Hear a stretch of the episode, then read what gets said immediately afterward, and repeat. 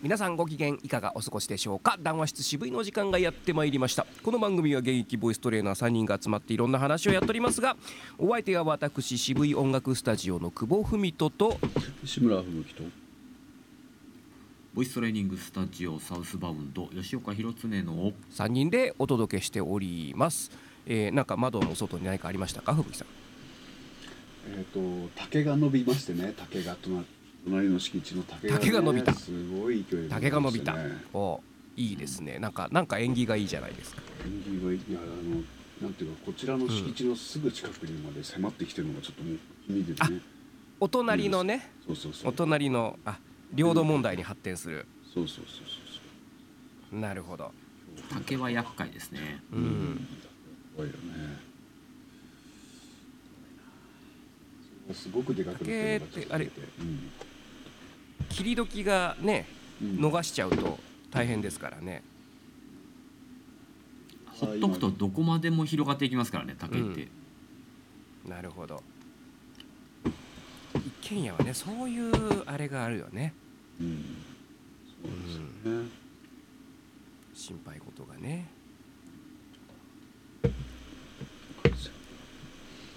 さあ最近は皆さんいかがお過ごしですか？なんか雑な振りで申し訳ない。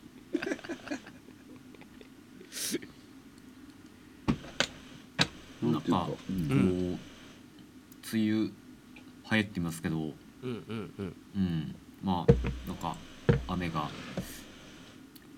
あんまり降ってないような気がしなくもないですけれども。あそうですか。関東は、うん。え今日梅雨入りとかなんか言ってましたね。昨日だか今日だか。うん。うん。うん。いうことだそうですよあのー先週大阪に行きましてうんでまああの用事はね日曜日だったんですけど前まあまあ何かあったら困るので前乗りで土曜日に行って。であの安い便ですとあれなんですよ、えー6時台の新幹線とかえらい早い時間で。あと逆にそのもっと遅い時間とかなっちゃうんですよ。で、まあ、要するにみんながこうね使いたがる便はプラス2000円とかね。1000円1500円とかでプラス料金かかっちゃうんで。でもう6時台の新幹線で予約をしてでまあ早く着いたらまあねまあブラブラしようかなと。まあ大阪より僕京都行きたいなと思ってたんで京都でブラブラしようかなと思ったら、えー先週だから大雨ですよね。もうあの、警報級の大雨、えー特に東海地方が、うん。えーそれで新幹線がね止まりましてですね。あーでしたね。止まってましたねそそうそうそうそうそうで前々日の夜から新幹線止まってまあさすがにまあね朝になりゃ大丈夫だろうと思ったら結局朝もダメで午前中いっぱい新幹線止まりましてですねうんまあえらいどえらい混雑でしたよ。東京駅すごかった。らしいね東京駅たすごかったです。なんかディズニーランドのなんか並びかぐらいな感じで。たまたま座れて大阪まで行けたんですけどもう本当ラッキーでしたね。それ料金とかは変わらない料金で？えっとねこれがまたややこしくて僕はあの JTB ってあの旅行会社のパックではい。往復新幹線とホテル代ホテルついてあの買ってるんですね。それはちょっとまた対象外になってこう直で JR から買ってる人は払い戻しとか聞くんですよ。はあはあうん。はなんで結局その指定席券はもうなしねっていうことでまああの自由席だったら乗っていいよっていうことなので新幹線はね、えーとりあえずまあ自由席を狙って狙ってもうなんだろうものすごいこうあのあれですあのお正月の明治神宮の開門を待つぐらいな感じの 東京駅で。あの1号車から3号車ってやつ？そう。だけどまあその、そういう事態なので臨時列車が出て臨臨時列車はあの全部自由席ですよあって。あそれそれ乗らないと無理だろうと思って。うん。大変でしたね。えー乗車率何パーセントぐらいになってました？いやだから僕はたまたま座れたからよかったけどもうあれですよ。通路までみっちりですよ皆さん。えーで僕のお友達なんかはもう山手線に乗るかのように新幹線乗ってやってきたっつってました。しんどい。しんどいよ。で普通だったらそののぞみだとお東京大阪間って3時間なのね、うん。えーところがまあやっぱこうね電車が混み合ってその特に名古屋駅がそうだったんだけどこう電車がつっかえちゃってるのねその新幹線がね、うんうん。うん、なかなか、えー到着できないとかあのホームに入れないとかで結局5時間近く大阪までかかって、うわうん、本当に座れてよかった。ありがとう。それはちょっとしんどいですね。でも。ね。であのー要するに東海地方で一部こうなんかが浸なんかこうねもう水使っちゃってたらしくてね。うん。なかなかしんどい、えー先週末でしたね。だ結局京都行ってねいろいろ寺でも巡ろうかなと思ってもう全部何にもなく 何にもなくただただもう用事だけ済まして帰ってきたみたいな感じでしたね。う、ん。うん、のぞみでしたらでも本来2時間半ですからね東京大阪って。そうだね。うん。えー、倍5時間で福岡ですよ。東京福岡いやそうそうそうそうそうそう。だからあの中にしあの飛行機で来た人はもうなんてことなく あの、うんうん。飛行機で来れたって言ってましたけどね。あそれもありだなと思いました。新幹線か。で大阪のうん、うん、あの用事は？あ即売会ですごい。はいあのおかげさまでいい売り上げを出せました。ありがとう。大阪ありがと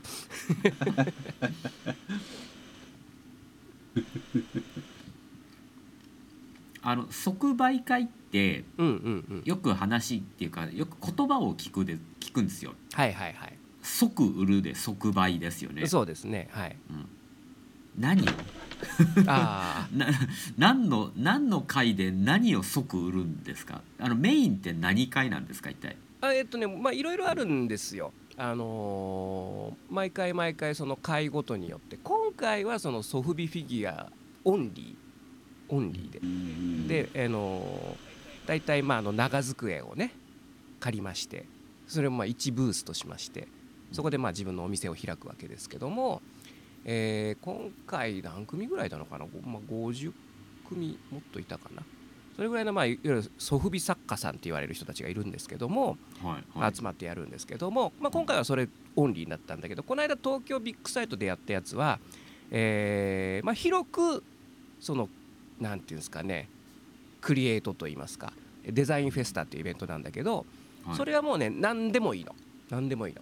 例えばもうアートでもいいしあのハンドメイドのアクセサリーでもいいし T シャツでもいいしそういうフィギュアとかでもいいんですね。で中にはその、えーライブペインティングですか？あのドローイングとかの絵を描く人とかがいたり。あのもちろん音楽もいた一応うん。一応言います。うん。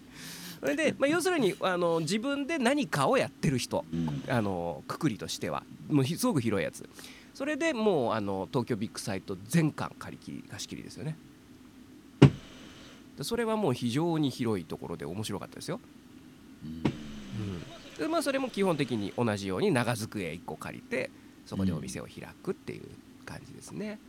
でまた他にもいろいろあって例えばその、えーまあ、美少女フィギュアとか怪獣フィギュアとかも入ってくるようなイベントもあったりとか、えーまあ、あとはその地方によっていろいろね規模が違ったりとかありますね。まあ、一番こうんう即売会という中では一番有名なのはこいわゆるコミケですね。コミックマーケットっつって。あのはい同人誌。はい。自分で書いた漫画を売る。平たく言えばね、うん。うん。うん。うん、それがまあ一番今えっと国内では最大じゃないですか。10万人とも言われてますからね。10万人とも数十万人とも言われてますからね。動員がね。コミケはねやっぱりよく聞きますけどね、うん。一番有名ですよね、まああの,、うん。あの雰囲気でああれと同じようなものでな売ってる内容が違うそれぞれ違うっていう感じですかね。で僕がやってるのはあのあくまでこう立体物、ね、フィギュアとかを中心にややってる即売会ですね。うん。即売会。なかなかだからいろんな人たちがいろんなものを作って売るというね面白いですよ。いろんなものそうですね。いろんなもの作っていろんなものを売ってる。まあ、まさに。うん。うん。ちなみにうん。出店するのに条件あるんですか？あもちろんもちろん。あのーそのいわゆる宅代って言うんですけどね僕らね。あのーまあそのスペーススペース代ですね、えー出店料っていうのが大体あと安いやつで1万円と。かで高くなるとうーんと2万5千円から3万近いやつもありますね。1回ね。場所代なんですか？場所代商売代ですね。でそのテーブル借りたりとか、まあテーブルも込みの値段もあったりとかいろいろですね、うん。うん、当然そのうんはいはい。はいはいそう大阪の即売会はその出店、おいくらぐらいで出店できる？ね1万円だったかな。うん。一万、うん。逆に言えば1万円出せば誰でも OK なんですか？えっとねまあ誰でもというかなんか推薦があったりとかですね。推薦。あの、うん、あの向こうからお声掛けがあったりとかそれはもうその時それぞれなんですけどあのまあ大きい規模が大きいと比較的誰でも大体出てちゃう。ん。うん。一番初め久保さん、はデザインフェスタ。デザインフェスタだったかなさ一番最初は。それはどうやって出たんですか？それはねあのネットで申し込みなんですよ。で一応抽選みたいな感じでまあ大体大体当たるんですけどね。うーん。うん。なるほど。そこから、なんかやってみるのもありですよ。ねえ何か。何でもあるからね。いろんなもんがね。えこれ売ってんの？っていうのの中にはいますよ。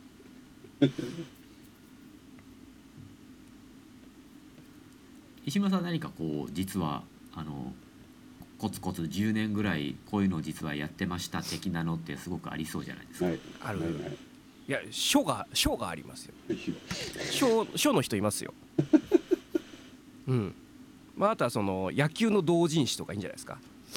需要はあると思いますよ。野球の同人誌。その研究の成果をしたためる。書籍にする。ねうん面白いですね。日ハムの歴史とかですね。結構ねそういう人もねいてね、そう同人同人誌っていうとよくね漫画のうん。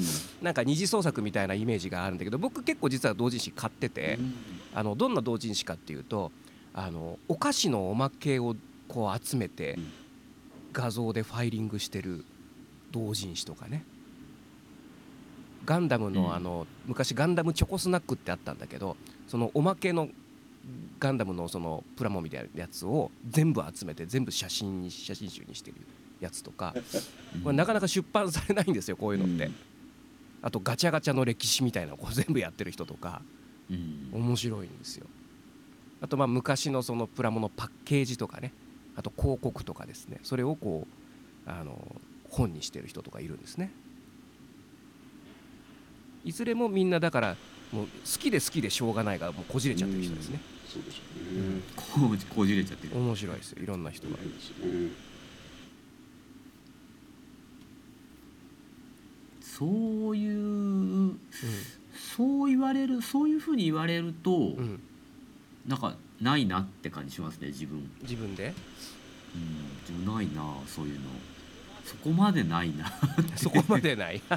そこまでないなって思っちゃいますねダメだなっていうかまだまだだなというか、うん。いやなんかあの表現って本当に自由だなっていうのをなんかここ数年実感してますね。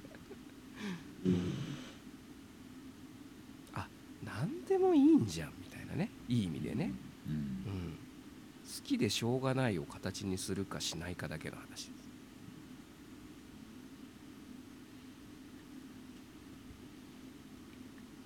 へえなんだろう。うん。な何もいや何にもないぞ。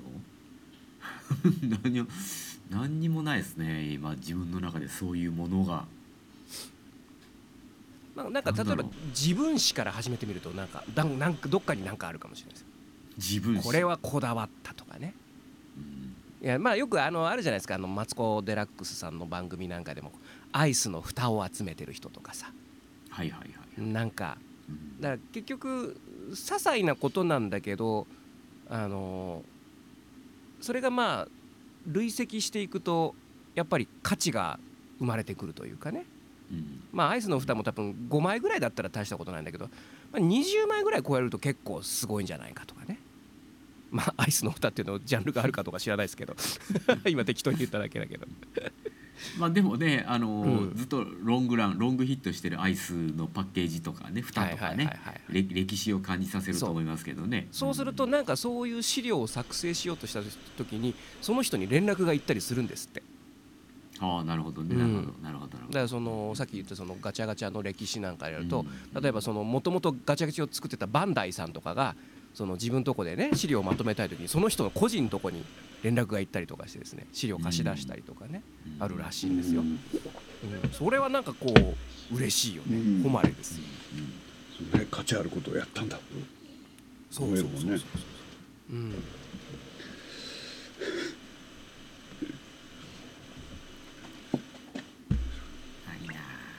ない。なうん。ない ない頭の中には何かあるかもしれないですけどそういうなんかもうものとして残ってるとかはいはいいうのははいなんかないですね まあなかなかないですよ普通は。なかなかない あのだからそういう人たち見てもこれちょっと頭おかしいなっていう人たち やっぱ多いですも絶対そうだよね全員がそうだったら大変豊かな世の中だよん。いねやーあの今神保町にねあの貸し本棚のお店があって。えー要するに本棚のワンスペースを、まあ、月額で貸し出してくれるわけですよ。で僕もそこねちょっと幅の広い棚を借りて自分のそのフィギュア売ってんですけどあの要するにその棚棚で個性がすごいのね。もうやなんだろうトラック野郎に特化した棚棚とかね。そうトラック野郎だけにこう特化した棚があったりとかあとなんかファファファミコンだけに特化した棚があったりとか。まあ当然もう特撮なんかもそこの中で言えば当たり前のなんかね、うん。なんてことないジャンルの一つだったりとかして。あとはななんだろうそあのちょっと SM のねあの縛りの縛り方の写真集とかね。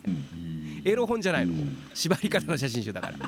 そういうなんかねすごいんですよ。でたまにその棚主の方にちょっとお会いしたりすると棚主の方に言われると日本語ってすごいなそうそうそう。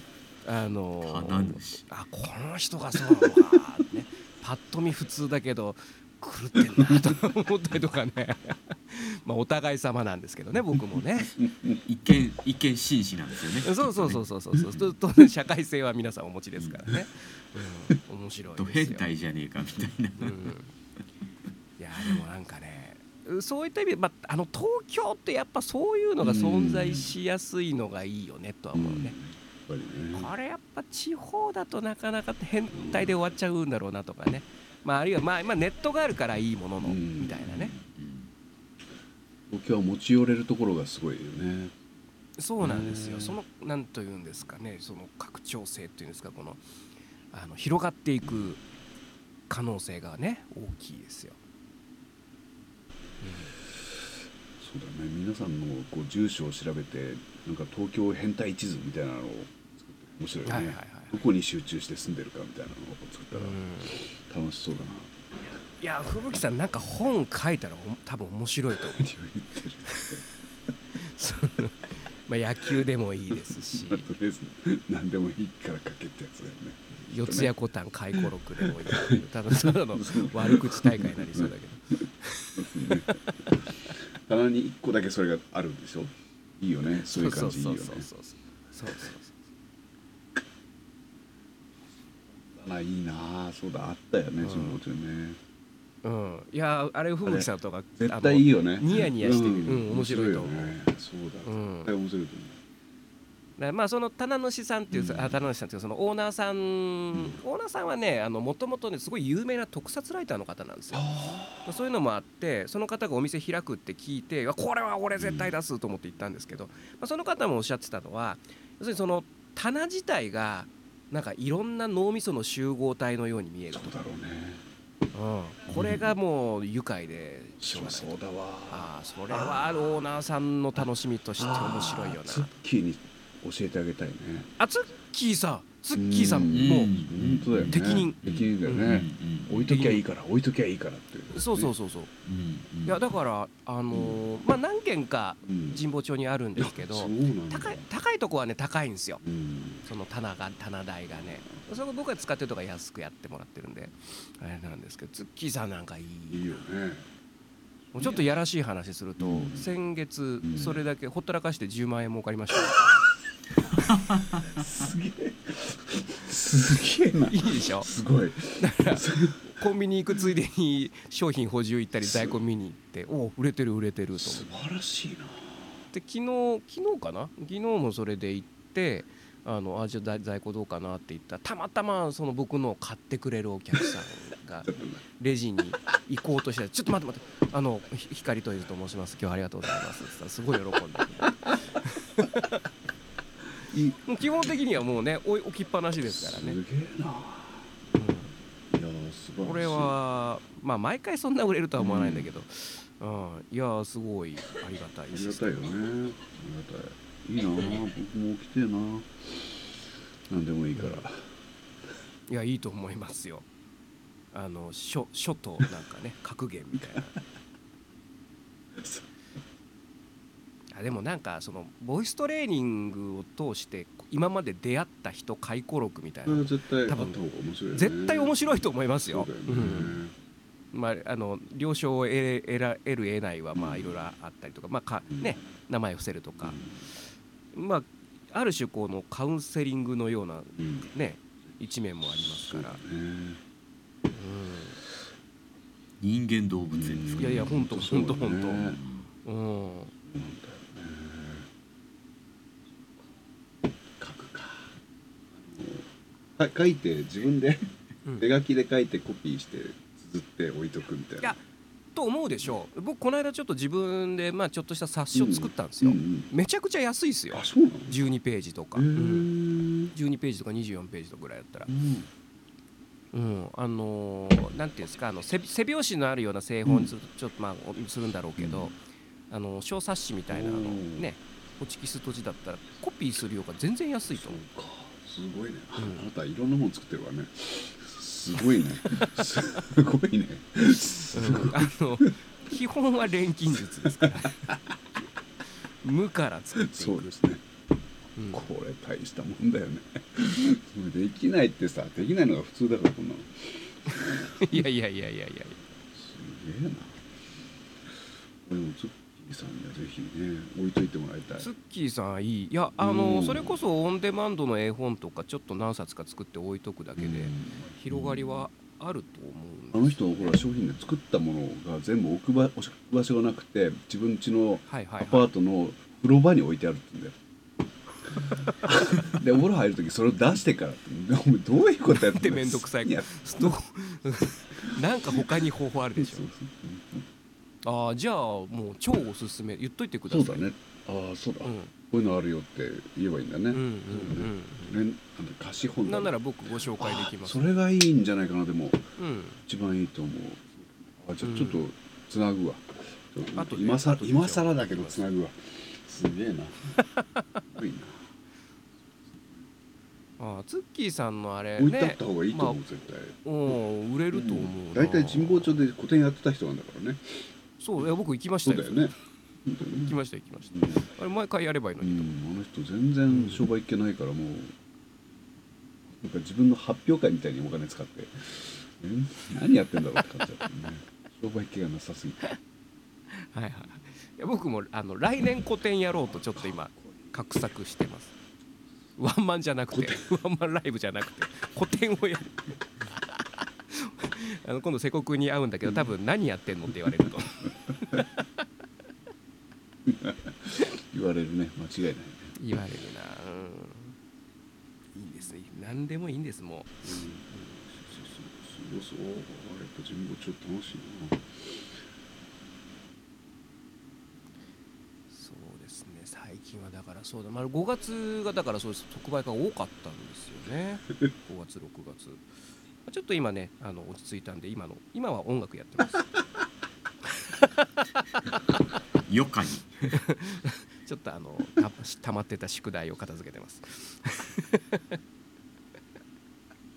立してるね。してるいやーこうなんか何かを作る人生なのか俺ってみたいなのを思いますね。うんずっと、ずっとね。多分そうだと思いますよ、うん、あれはいい時代になりましたよ本当に。まあそうですよね。やれるっていうそのね、ん。選択肢が取れるのは、うん。あやっぱ今この時代ならではだなっていうのは常々思いますね。20年前じゃちょっと無理だったよね。うん。変なものを作ってニヤニヤしてる人っていう以上でもね。そうですね。うん。買ってくれる人に出会える機会もなかった時代ですか？そうでしょうらね、いやそれは本当そうだわ。うん、うん。うんね、ついに時代が寄り添ってくれたとうん。思いうん。ます、すげえ。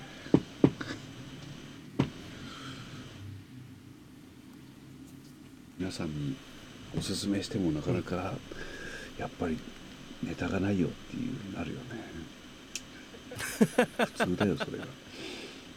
普通。なんか例えば、まあ、よくうちの奥さんとかとも話すんですけどもう潤沢にお金があって、えーもう暇で暇でしょうがないとしたら何やるっていう話よくするんですよね。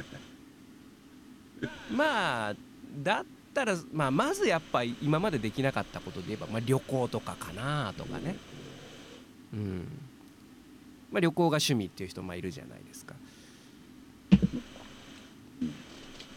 ただそこで僕思っちゃうのはそれって換金できないよねと思っちゃうんですよね。だからそれがね今の俺の悪い癖。そういう発想になってきた。はい。あのガンプラとかもそうなんですよ。ガンプラあのよくツイッターとかで見るとすっごい手込んでねあのめちゃくちゃ上手に作る人いるんですけど売れないじゃないですか。そうだまあその1個だけ売売ろうと思えばそれヤフオクとかで売れるけど売っちゃったらおしまいじゃないですか。かといってそれ商売にしたら怒られるじゃないですか、はなのでそれガンプラは結局僕も時々買ったまんまやっぱ作らないまましまっちゃってますね。それになることを覚えちゃった覚えちゃいましたね。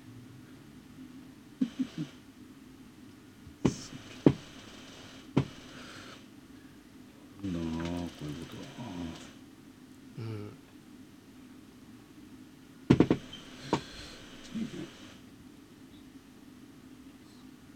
なかなかうん難しい話を しておりますけれど、まあただいや僕まあうんはいはい、うんいやいやいやもう振り返ってみたら僕あのただの浪費家ですからね。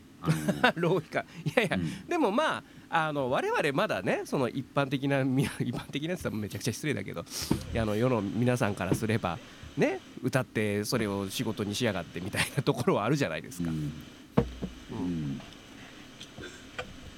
お気楽なもんだよなお前はみたいな、そうだねうん、まあ非常に近いところにはいると思いますよ。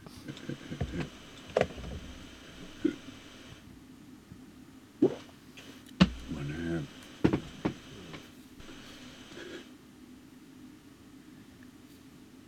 あでもねそうかと思えば昨日ね昨日あの東京おもちゃショーっていうのが昨日から開催されて昨日今日明日明後日4日間やるんですよ。東京ビッグサイトで、えーあの有名なそうそうそう。もう日本中のそのね、うん。おもちゃ会社が集まって、まあ、いわゆる見本市ですね、はい。これからこんなの出しますよっていう見本市が大々的にやるんですけど。で昨日ちょっと行ってきましてですね。で昨日今日はそのおもちゃ業界の人しか入っちゃいけない。んで土日は、土日はまああの一般公開で、まあ、親子連れとかね。これ非常に楽しいんですけど。でもねあのその一般公開はすごいお祭りな感じなんだけど昨日とかはねもうガチの商談会なんでうん。なんかねあのすごい身が引き締まった。うん。あみんなこれで飯を食ってる。まあまあねあのプロの人たちのしもうが気合を入れて今後の商談をまとめに来てるんですよね店に。いやーなんかこう浮ついた気持ちじゃいかんなと思いましたね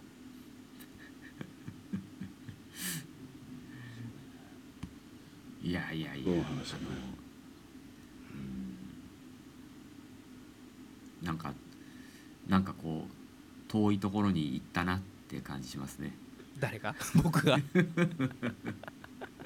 やいやいや何も変わってないですよ、うん。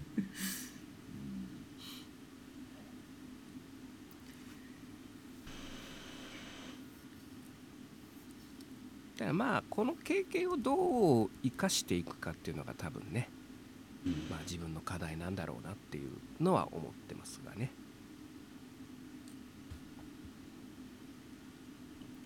こうなんていうかこの目目標というか目的というか、うん。まあ、ままさによく言う言葉あるじゃないですか。どこ目指してんのってあもうそれはもう ね。毎日のように言われますね。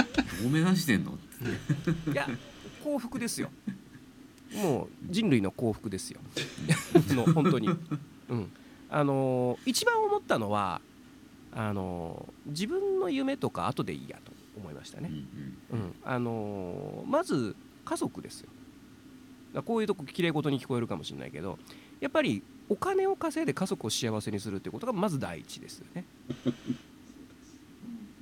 その通りですうん、だからこここれを自分がこうしたいってなった時に崩れると思うのでうん。あとはその流れを見極められなくなると思うんですよ。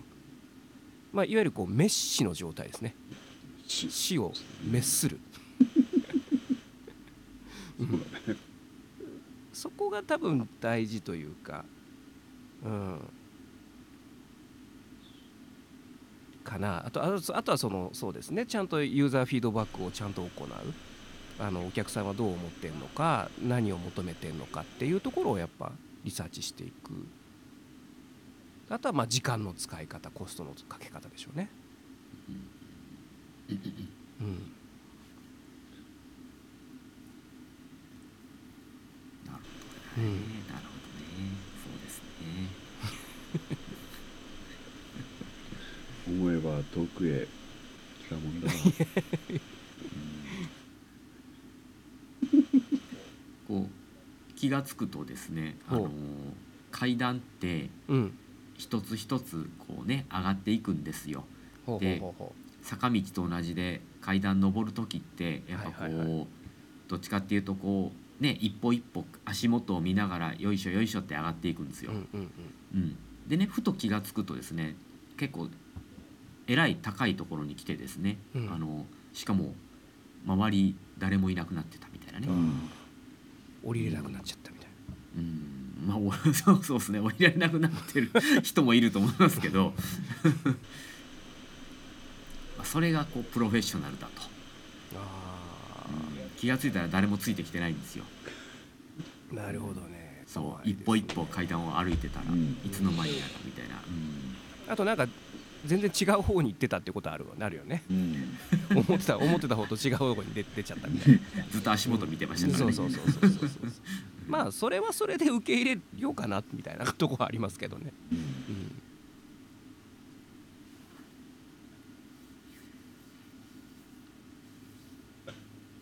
こう地下鉄からね地上に出るときに、あの A の4に出たかったのになんか B のいくつになって出てたはいみたいなね。はいはいはいいうん。やこれがねあのうちのおじいちゃんがねあのお坊さんなんですよ。だったんですよ。真言宗のお坊さんで。でうちの家系っていうのはあの決して別にお坊さんの家系じゃなくて基本的にはその国鉄の人たちが多くてうん。あの鉄道会社の人が多かったんですね。でうちのおじいちゃんひいおじいちゃんもそうだったのかな。であのーうちのおじいちゃんも一時期国鉄にいたことがあってで戦時中はねなんか銀行に勤めてたらしいんですよね。あの朝鮮銀行という要するにあの朝鮮併合した時のえー、といわゆる今の韓国に置いた日本の銀行ですね、えーで日本の地方銀行みたいなところにいたらしいんですけども。でその、まあ、戦時中はその朝鮮にいたらしいんだけども、まあ、その戦争終わってとや日本に戻ってきて、えーまあ、なんかいろいろあってお坊さんになってんですよ。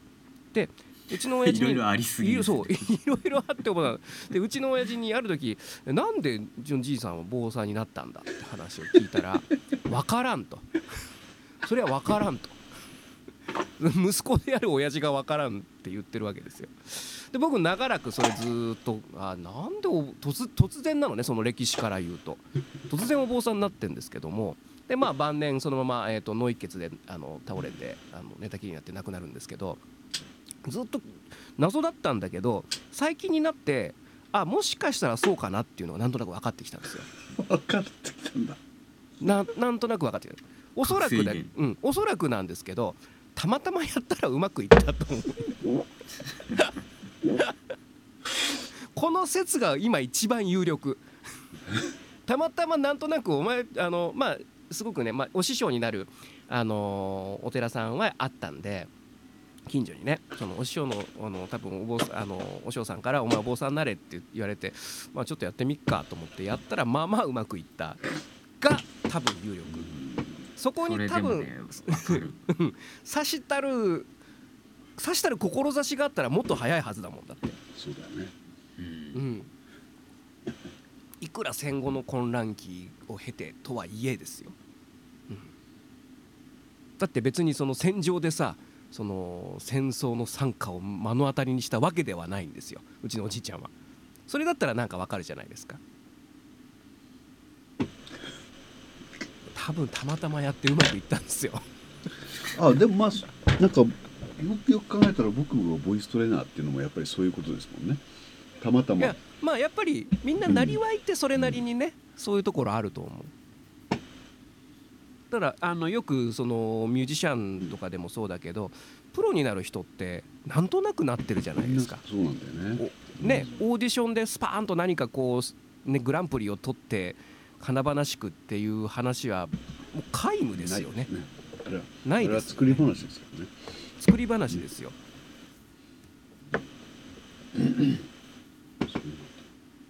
うん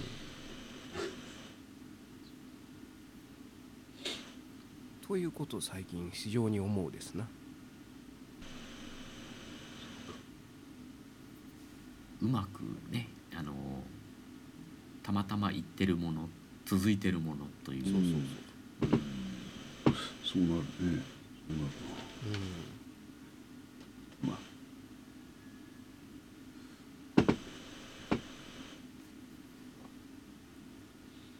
でもあの坊さんになるっていうのは分かりますね。出家したいっすもん。ね。いやわかるよ。うん。僕も最近ちょっと仏教の本とかあの読むんですけど、ううん。んあのやっぱりね真理を知りたいっていう気持ちはあるね。世の中ってどういうことなんだろうみたいなね。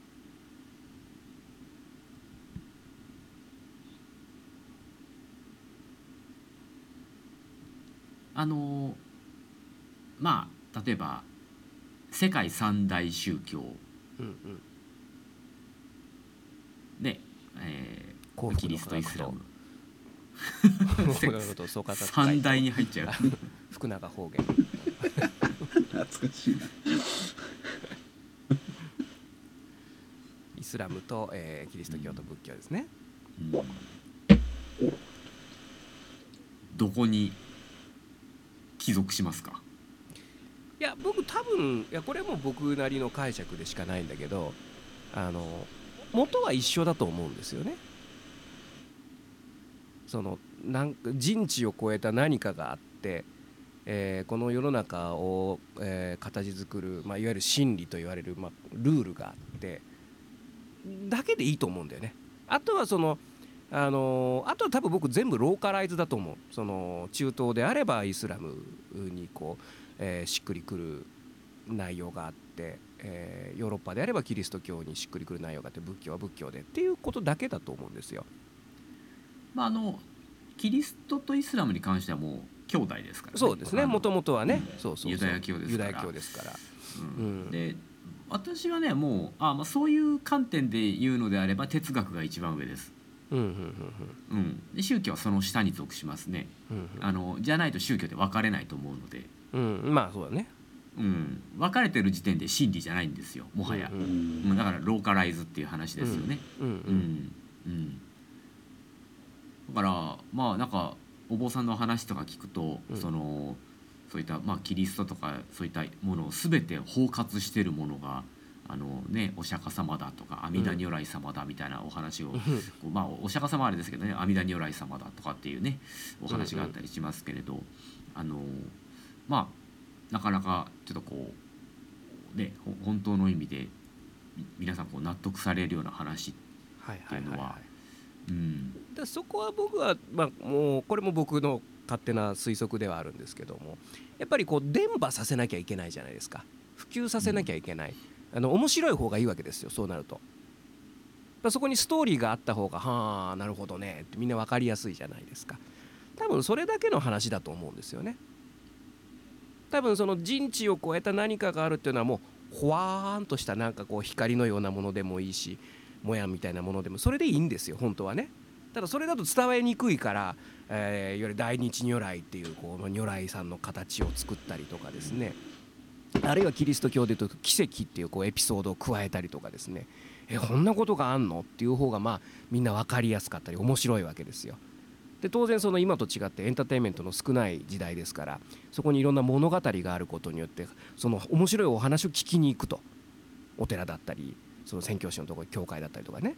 おそらくそういうことなんじゃないのかなと。だから本当にそのエッセンスを追求して考えてみるとおそらくみんな言いたいことはそういうことなんじゃないの？っていう共通項はあると思うんですよね。だそこは僕は哲学にも共通する部分だと思うんです。あのしまあ、宗教という言葉自体が明治以降の,、あの造語になるじゃなるのでなかなか本当に宗教という言葉がそもそも本当にその意味を表してるかって言ったら難しいんですよね。うんうんうん。多分表してないんですよ本当の意味を、うん。だからちょっとそすごく難しいなっていつも思うんですけど、うんまあまあ救いじゃないですか。簡単に言ったら。で例えば仏教が面白いのはあのーまあお釈迦様っていうのは宗教家ではなく哲学家だったわけなんですよね。うん、でそのもとにあのお弟子さんが集まってしかもあのお釈迦様はそれをねあの私が死んだ後もその本にするな経典にするなと宗教にするなと言ったのにもかかわらずあの宗教化してしまったと、うん。うんうん。まあ、何があったのか知りませんけれどね。うん、だからあの、まあ、救いの話なのでうん。うんあのす一部なんですよ。うんう哲学って救いもありゃ救いもないんですよね。うんうん。あのすうん、もうもはやそういうあの次元のやっぱ話ではないんですよね。うん、だからあのし何やっぱりこう人というかいきあの例えば死が怖いであるとかですね。まあい今の時代だって今の時代もそうだとは思うんですけれどあの、まあ、昔なんてもう本当にそのあの人を殺して奪う文化なんていうのは当然当たり前のようにあったわけですから、うんうん。あのまあ、救いがなきゃやってらんないっていうですね、うん。あののがやっぱりあったと思うので、えーまあ、そういう部分でこう、まあ、徐々に徐々に、まあ、広がった広がざるを得なかったあとは統治に利用された歴史っていうのもあったわけですよね。うん。仏教ですらそうなんですからね。うん。ですからまあそう考えた時にですねさっき言ったようにそのまずそもそも宗教という漢字を当てはめたこと時点が多分間違ってたと思うんですよ。だから本当の意味でなんかこうかいなんか当てはまんねえかなって思っちゃうんですよね。うん、いなるほどね。やもうだから明治明治以降の漢字ってそういうのは多いじゃないですか。自由とかね、ああそうね。うん、民主とか、ううん。ん。うん。そそういうのって本当にもうそ自由なんてそもそも概念が日本にはなかったわけですよね。うんうん。うん、多分不自由がなかったから自由っていうのもなかったわけであって、うん、だから本当そう考えるとなかなか罪なことをしてくれたなと福沢諭吉をはじめ、うん、こんな感じで当てはめやがってみたいなね、すごいよね。あ言葉を作ったんだもんね。ううん。まあでもやっぱりかなり強引に当てはめてるのうで、ん。うんかなりいびつなものありますよ正直言うと。うん。まあ、それぐらいやっぱりあのーなんていうかこう急激な西洋化というか、はいはいうん。まあ、そうしなければならなかった理由もあったんでしょうけれどね、うん。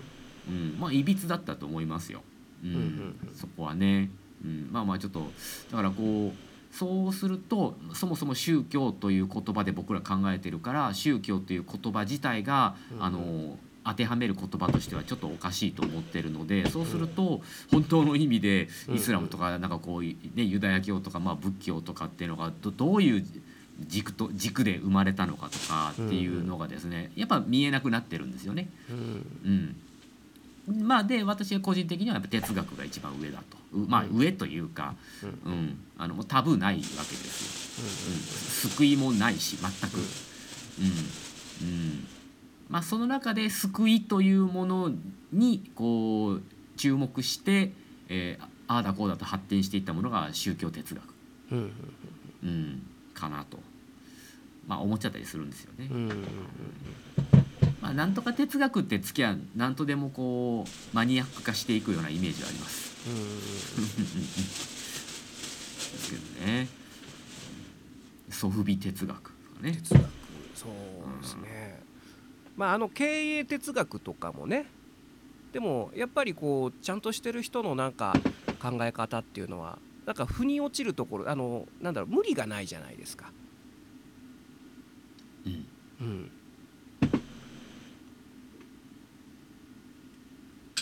なんかそういうところをまあもう自分なりに作ればいいんだろうなと思いますよね。うんうん難しいですよね。その、まあ、まさに今の「なんとか哲学」っていう言葉で、うん。て哲学という言葉自体も間違って使われてるあまあね。のうんあのまあ、世の中そういうね、うんありますからあの例えば経済っていう言葉もねうん形成催眠っていう四四字熟語じゃないですかそもそもが。うんうんうん、まああのお金っていうかねそういったものを使って世の中を救う世の中の民を救うための方策であったりとかやり方なんですけど、今あのお経済イコールお金としか使われてないわけじゃないですか。でそうね。ち違うんですよねそもそもが。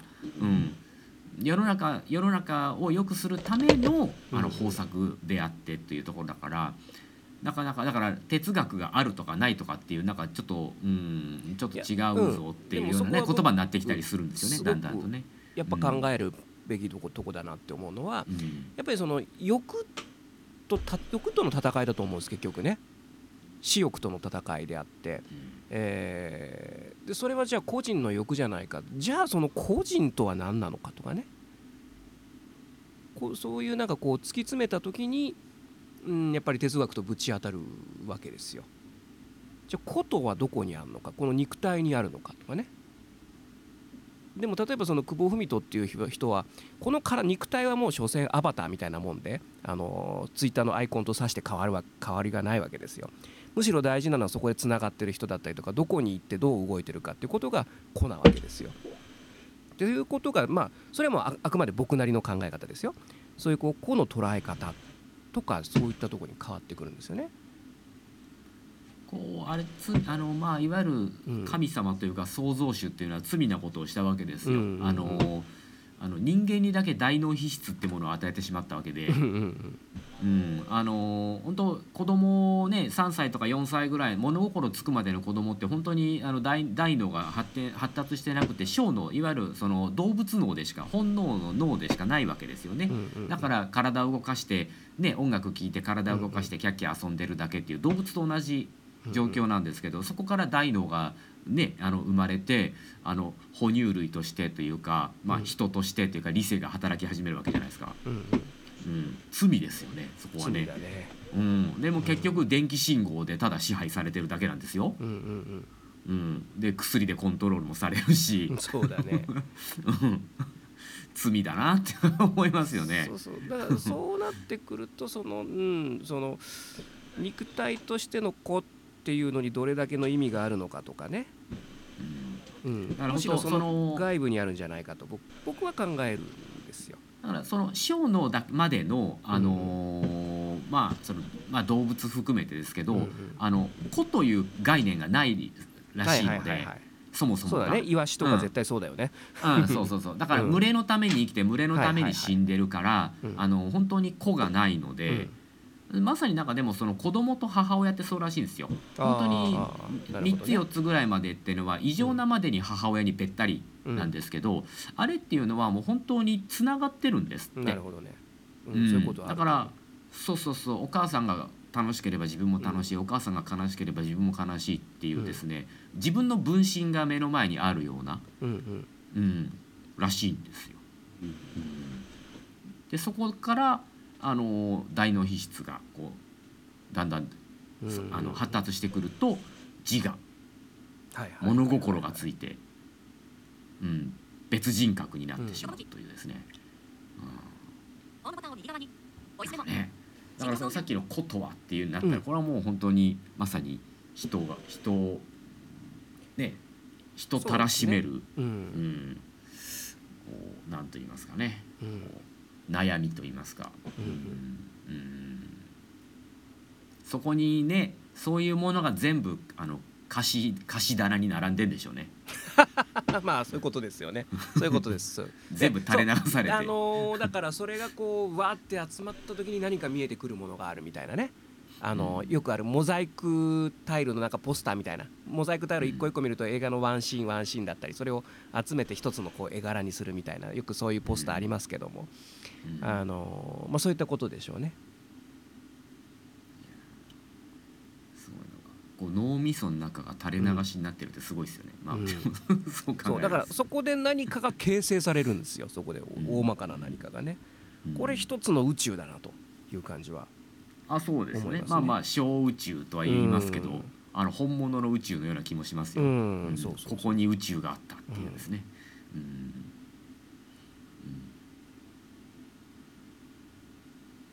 なるほどなというなんか非常にスペーシーな 随分広がりのあるお話になってまいりましたが。そうそうそうそう。